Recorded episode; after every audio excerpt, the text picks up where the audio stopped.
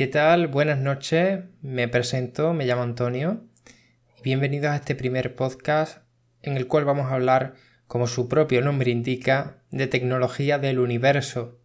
Vamos a hacer primero una pequeña presentación en honor a este primer episodio y luego comenzaremos con toda la información y principales noticias de esta semana. En primer lugar, comentaros que este podcast se va a dividir en tres temáticas, dos de ellas ya están claras y una tercera aún está por decidir. La primera será tecnología, en la cual vamos a hablar desde pues el Bitcoin, tarjetas gráficas, ordenadores, móviles, inteligencia artificial, a por ejemplo eh, todo lo que sea principalmente tecnología que se utiliza en la Tierra y que no está destinada a la carrera espacial o al espacio. Porque la segunda sección será de astronáutica, será de el espacio, de la tecnología que se crea en la Tierra, pero que se usa o dentro de ella o fuera de ella.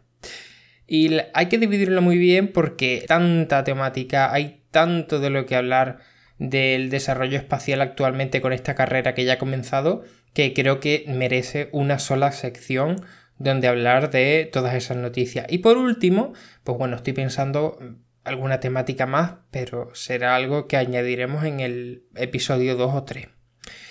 Y bueno, lejos de eso, vamos a definir o, con el paso de los episodios iréis viendo cómo es el orden y cómo voy transmitiendo y hablando de esta serie de noticias. Vamos a empezar con tecnología y yo creo que la noticia o de las noticias más importantes en tecnología que eh, bueno, tampoco es que estemos hablando de un descubrimiento de una universidad como luego hablaremos, pero sí que es bastante importante para todos nosotros. Y es que se ha creado una aplicación barra web que se llama Deep Nostalgia.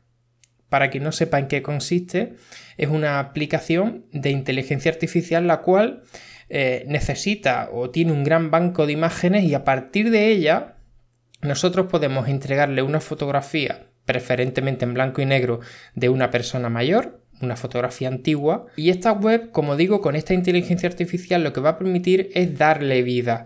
Va a reconocer los ojos, la boca y demás, y va a crear un movimiento que va a parecer que esa persona pues vuelve a cobrar vida. Personalmente lo he probado, es muy impresionante. Probarlo además con familiares los cuales no los hayáis conocido y que solamente le hayáis visto en foto porque se os va a poner realmente la piel de gallina. Y aparte de esta web, que como digo, mm, os doy un par de consejitos. Primero, tiene un límite de fotografía, creo que son unas 4 o 5. Cuando ya hayáis superado ese número, vais a necesitar pagar 100 euros, así de claro, 100 euros. Eh, así que elegir bien la fotografía, mm, echarle una foto, un vídeo cuando lo hagáis y compartirlo con vuestros amigos, porque sinceramente es una auténtica maravilla. Y entramos en pequeño debate. Cada vez que hagamos una noticia vamos a tener este pequeño debate. La primera pregunta que se nos plantea en este aspecto es, ¿esto es bueno o es malo? Es decir, oye, esto de que personas que ya han fallecido vuelvan a parecer que están vivas, pues es, es algo que sí es cierto que en según qué persona no puede ser beneficioso, ya que evidentemente cuando tenemos un duelo, cuando esa persona ya ha fallecido, en mi opinión personal, no creo que sea lo más recomendable eh, seguir levantando esos sentimientos de, eh, que antes se tenían porque probablemente esa persona vuelva a pasarlo mal. Esto es como un pequeño avance de todo lo que se viene. en no mucho tiempo podremos incluso crear hologramas de personas que ya hayan fallecido. Y vuelvo a reiterar la pregunta, ¿y vosotros me la podéis dejar si estáis viendo en YouTube o si me escucháis en Spotify y demás, podéis ir a YouTube y dejarme ahí un comentario. ¿Creéis que esto es bueno o es algo negativo? ¿Por qué? Pues porque al final esto incluso puede suponer alargar el duelo o, o incluso que una persona llegue a negar que esa persona haya fallecido.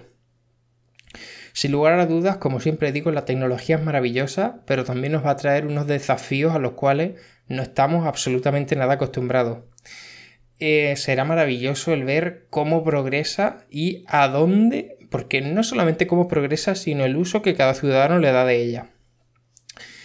Y bueno, ya os digo, mm, el nombre es Deep Nostalgia, lo podéis buscar en Google y disfrutad de esta joya que tampoco se lo pongáis a alguien muy sensible o a alguien que haya perdido a un familiar recientemente, por favor. O sea, no seáis locos, pero probarla porque es una auténtica maravilla. Pasando con la siguiente noticia, está muy relacionada. Vamos a hablar ahora del de deepfake. Es decir, es este concepto nuevo, o bueno, ya tiene un par de en el cual mediante una red neuronal, el estudio de imágenes y el, el, aprendizaje de la inteligencia artificial y demás y de esta propia red, consiguen eh, cambiarle a una persona la cara. Es decir, yo me grabo un vídeo, le entrego una serie de imágenes, por ejemplo, de Tom Cruise a ese software y el software lo que va a hacer es estudiar cada parte de la cara para después incluirla en la mía. Sé que lo estoy explicando muy vulgarmente, pero más o menos consiste en eso. Claro, eh, el último vídeo que ha salido, que es de Tom Cruise, yo personalmente que no soy muy fan y que lo veo dos veces en el año, pues yo diría que es la propia persona. Y ya está a un nivel, claro, el, el ultra fan, el que conoce a Tom Cruise, el tal, pues dice, bueno, no es Tom Cruise. Principalmente el problema es la voz, es uno de los grandes cantes que hay pero es algo en lo que se está trabajando. Entonces, claro, eh, mucha gente critica esto de los deepfakes porque al final, bueno, este señor que se hizo pasar por, por Tom Cruise eh, consiguió, creo que eran 3.000 y pico de seguidores, 300.000, perdón, 300.000 seguidores que consiguió haciéndose pasar por, por Tom Cruise. Y claro, el problema es cuando se utiliza estos deepfakes en una época en la cual te juzgan de una manera alucinante por redes sociales y se enseña la cara de un famoso cometiendo algún tipo de delito. Delito o cualquier acto que socialmente no sea moral o no sea correcto.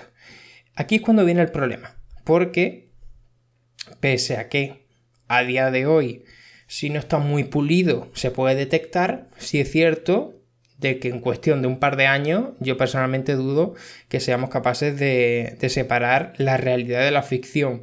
Los expertos dicen que ya tienen un software para detectar estos propios deep, eh, deepfakes, es decir, el software crea el deepfake y otro software sería capaz de detectarlo. No sé muy bien cómo, pero eh, insisto, ellos afirman de que ese software está ahí y que yo creo que va a ser una herramienta que vamos a necesitar en el futuro para saber si eso es verdad o no. Y cuidado con esto. Porque estamos hablando de que en el futuro, si se siguen desarrollando estos tipos de, redes de estos tipos de aplicaciones de chat, de vídeo, en el cual tipo chat roulette, pero vamos, eh, chat roulette como todos sabéis, yo creo que está muerto, pero seguro que en el futuro nace una aplicación similar en la cual podemos conocer a gente de otras partes del mundo. Cuando suceda esto y tengamos, por ejemplo, esta herramienta del deepfake a la mano, al alcance de la mano de absolutamente todo el mundo, hay amigos las cosas que pueden pasar. Y aquí volvemos a debate. ¿Esto realmente tiene un beneficio para la sociedad, para las empresas, para el mundo? ¿O va a traer más problemas? Personalmente creo que uno de los grandes beneficios de esto está en el cine ya que cuando una persona, un actor muera, puede ser suplantado de una forma sencilla. Sé que tiene más tipos de, de formas para poder utilizarse correctas, pero claro, uno siempre tira lo que tira. Y es que ya se ha utilizado para eso y me imagino que esto se seguirá utilizando para incriminar actores o incriminar a ciertas personas. Como digo, me podéis dejar en los comentarios vuestra opinión me encantaría poder tener en el futuro a alguien aquí para debatir y, bueno, poder compartir opiniones. Y vamos ya con la siguiente noticia. Esta sí que nos afecta absolutamente a todo, creo que más que nunca y ya nos ha afectado. Y es el troyano, el típico SMS que nos llega de que nuestro paquete no ha llegado y que, bueno, tenemos que hablar con la empresa o lo que sea. Personalmente a mí me surge un problema. Soy una persona que suele comprar bastante por internet y curiosamente cuando me llegó este mensaje no tenía ningún paquete en proceso. Entonces me pareció raro que me llegara un mensaje diciéndome que mi paquete no había sido entregado. Em, en ese momento caí y encontré el resto de noticias en las cuales alertaban de este problema y no llegué a pinchar en el link. Creo que, opinión personal, ¿eh? creo que hay dos tipos de estafa. Una es la de FedEx, que te descarga una aplicación ilegal, y otra va completamente diferente, en la cual te metes en un link y es un poco eh, conceder los permisos del teléfono y demás. Yo sí, como digo, no me he metido, no me quiero meter, no quiero líos, pero atención a todo el mundo, tened muchísimo cuidado. Cualquier mensaje que recibáis de un paquete que ustedes creáis que, que, bueno, que no coincide, que está mal escrito, que el link no lleva el nombre de la empresa, por favor no entréis, evitar ese tipo de problemas porque os puede costar muy muy caro. Y una de las noticias en la cual se habla de cómo eliminar esta aplicación, cómo eliminar el problema. Yo personalmente una de las cosas que haré directamente a formatear el, el teléfono. Os animo a hacerlo pues una cosa de cada dos meses o tres porque recibimos mucha basura, muchos virus y una de las mejores formas de cortar todo esto es un formateo del teléfono. Hay personas las cuales a día, a día de hoy, incluso en 2021, mm, tienen miedo a formatearlo porque pierde las fotografías y demás. Bueno, existe la nube, existen distintos sistemas para guardar nuestras fotografías y tener nuestro teléfono listo para un formateo de emergencia, para evitar una estafa o para evitar este tipo de problemas que cada día están más a la orden del día. Lo triste, y ya entramos en debate, es qué pasará en el futuro. Porque por un lado hay expertos que incluso aseguran que los antivirus provocan o instalan más virus, infiltran más virus en el sistema. Y ciertamente sin estos antivirus a la misma vez estamos desprotegidos frente a todo este tipo de estafa. Problema. Como siempre digo, que esto se va a seguir repitiendo, que cada día estamos más digitalizados y que a día de hoy nos pueden buscar eh, la contraseña del Twitter, del Facebook, la contraseña del banco, pero en el día de mañana, cuando dependamos aún más de todas estas tecnologías, pueden acceder a cosas que incluso a día de hoy todavía ni acceden. Así que mucho ojo, como digo, muchísimo cuidado. Y yo lo que recomiendo es un formateo cada 3-4 meses. Si veis cualquier cosa rara en el teléfono, cortáis y a tomar viento todo tipo de problemas. Ahora sí, pasamos ya con la siguiente sección dedicada al espacio, al descubrimiento espacial, al... bueno, preguntarnos un poco de dónde venimos y a la misma vez a dónde vamos. La primera noticia, yo creo que la más importante, y voy a hacer un breve resumen también para cualquier persona que no sepa en qué punto estamos. Para quien no lo sepa, en el mundo ya a día de hoy ha estallado una nueva carrera espacial con objetivos como la Luna en primer plano y en segundo plano, pero no menos importante, Marte.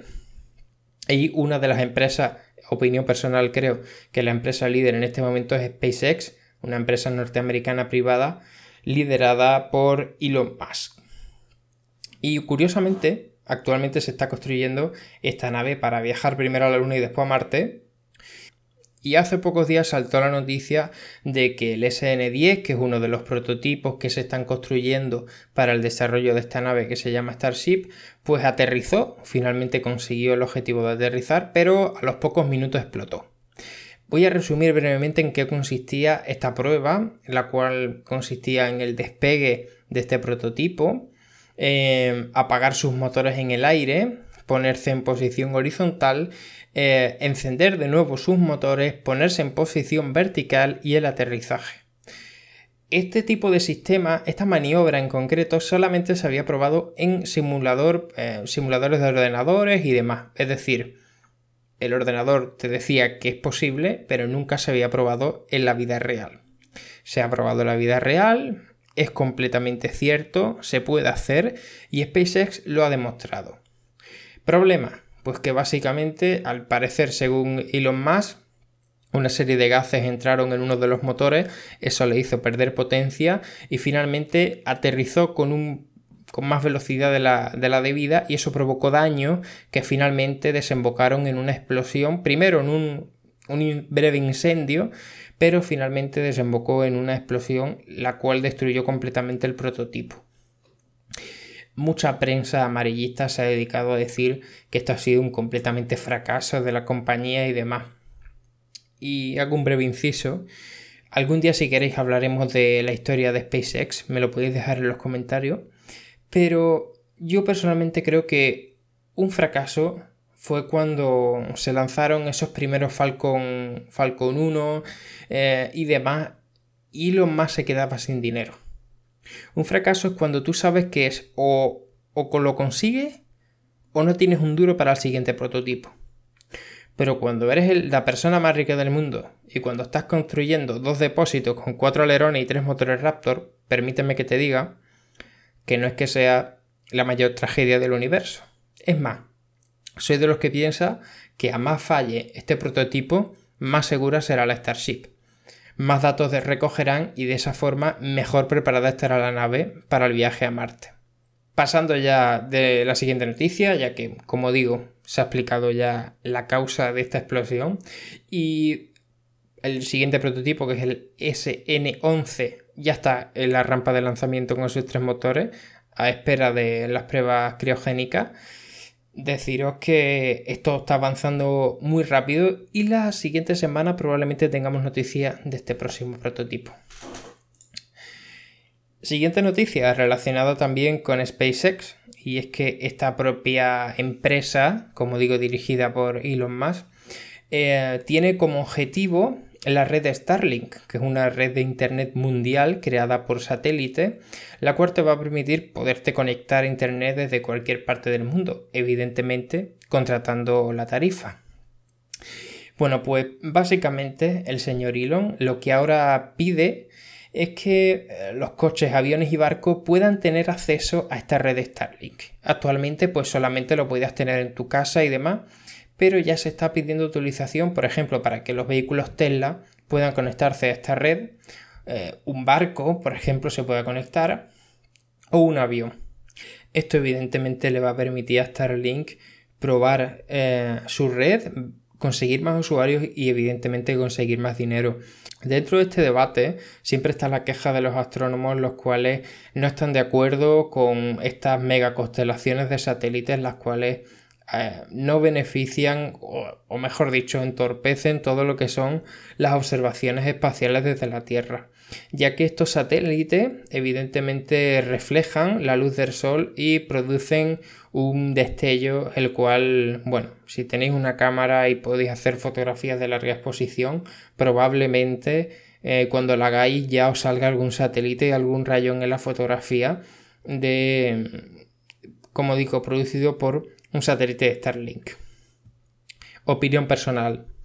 Eh, creo que sí, que es una buena idea tener una mega constelación de satélite, pero siempre y cuando esté completamente acordada con los astrónomos y que se pueda crear una mega constelación, primero que no perjudique a futuras bases espaciales, por ejemplo, o a lanzamiento, y también que no perjudique evidentemente a la observación espacial, ya que, aunque bueno, ya cada vez se está estilando más lo de tener telescopios en el espacio, no olvidemos que es muy importante que desde la Tierra se puedan realizar estas observaciones. Y por último, simplemente comentar una noticia. Me gustaría tener más información de ella, como digo, me lo podéis dejar todo en los comentarios de YouTube, y es que una investigación acerca en la realidad los túneles espaciotemporales. Estos agujeros de gusano, los cuales solamente entraban dentro de las teorías, pues básicamente, en resumidas cuentas, lo que consiste es en que puede unir dos lugares en el universo. Eh, son como una especie de túnel en el cual entraríamos por uno de, estos, de estas bocas, por así decirlo, y saldríamos por otra, ¿vale? Este túnel pues bueno, nos permitiría viajar entre diferentes puntos, diferentes lugares. Eh, ¿Se puede sobrevivir a eso o no? Bueno, podemos algún día invitar a algún especialista en la materia que nos explique absolutamente todo sobre estos agujeros de gusano y estas teorías que, bueno, quién sabe si en el futuro se puedan demostrar con total fiabilidad. Así que bueno, eh, hemos echado unos 22 minutos Voy a estar unos 5 minutitos más por aquí hablando con vosotros. Deciros que, bueno, podéis compartir tanto Spotify, me tenéis en YouTube, eh, probablemente también este podcast se emita un poco en Twitch, así que lo dicho, vamos a estar aquí dos podcasts semanales hablando de noticias. Eh, dentro de poco empezaremos con las entrevistas, eh, muy centrado en la tecnología, muy centrado en el espacio y nos queda esa tercera pata ese tercero, tercer tema del cual vamos a hablar, que espero que esté relacionado. Yo creo que estas cosas son muy interesantes. La tecnología es algo básico para nosotros y el espacio es el preguntarnos qué pasará mañana, qué pasará con nuestras futuras generaciones, qué pasará con la Tierra y a fin de cuentas asegurar un futuro para tener una vida mejor. Hoy lo vamos a dejar por aquí, 23 minutos, lo podéis escuchar como siempre digo eh, mientras cocináis, mientras jugáis un videojuego, mientras tomáis el café y eh, poco más. Me despido aquí, mi nombre es Antonio González, ha sido un placer estar aquí con vosotros y nos vemos como digo dos veces en semana en Spotify, en YouTube, tenéis todas las plataformas disponibles. Un saludo y adiós.